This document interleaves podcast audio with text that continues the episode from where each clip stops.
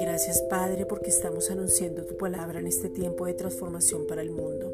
Colosenses 1:28. Pero para nosotros una gran oportunidad para que sea conocido Cristo en todos los rincones de la tierra donde llegan estos mensajes aprobados por ti. Somos aquellos que trastornamos el mundo, avanzamos y estamos prestos a ejercer el ministerio de la reconciliación. Segunda de Corintios 5:18.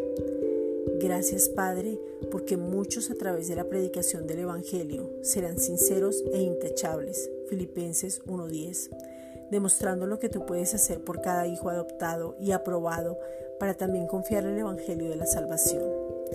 Gracias Padre porque nos haces crecer y abundar en amor unos para con los otros, para que sean afirmados nuestros corazones. Primera de Tesalonicenses 3:12.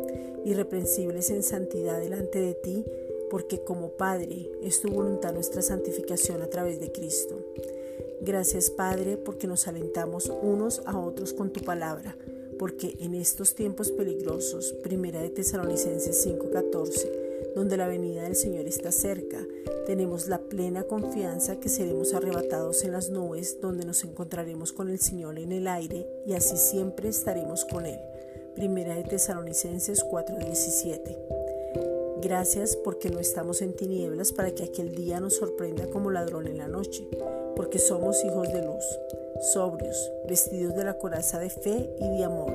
Primera de Tesalonicenses 5:8. Porque para esto estamos puestos, para alcanzar salvación por medio de nuestro Señor Jesucristo. Padre, en este tiempo te pido que permanezcamos firmes en la fe, que es Cristo Jesús. Primera de Corintios 16:13. Gracias, Padre.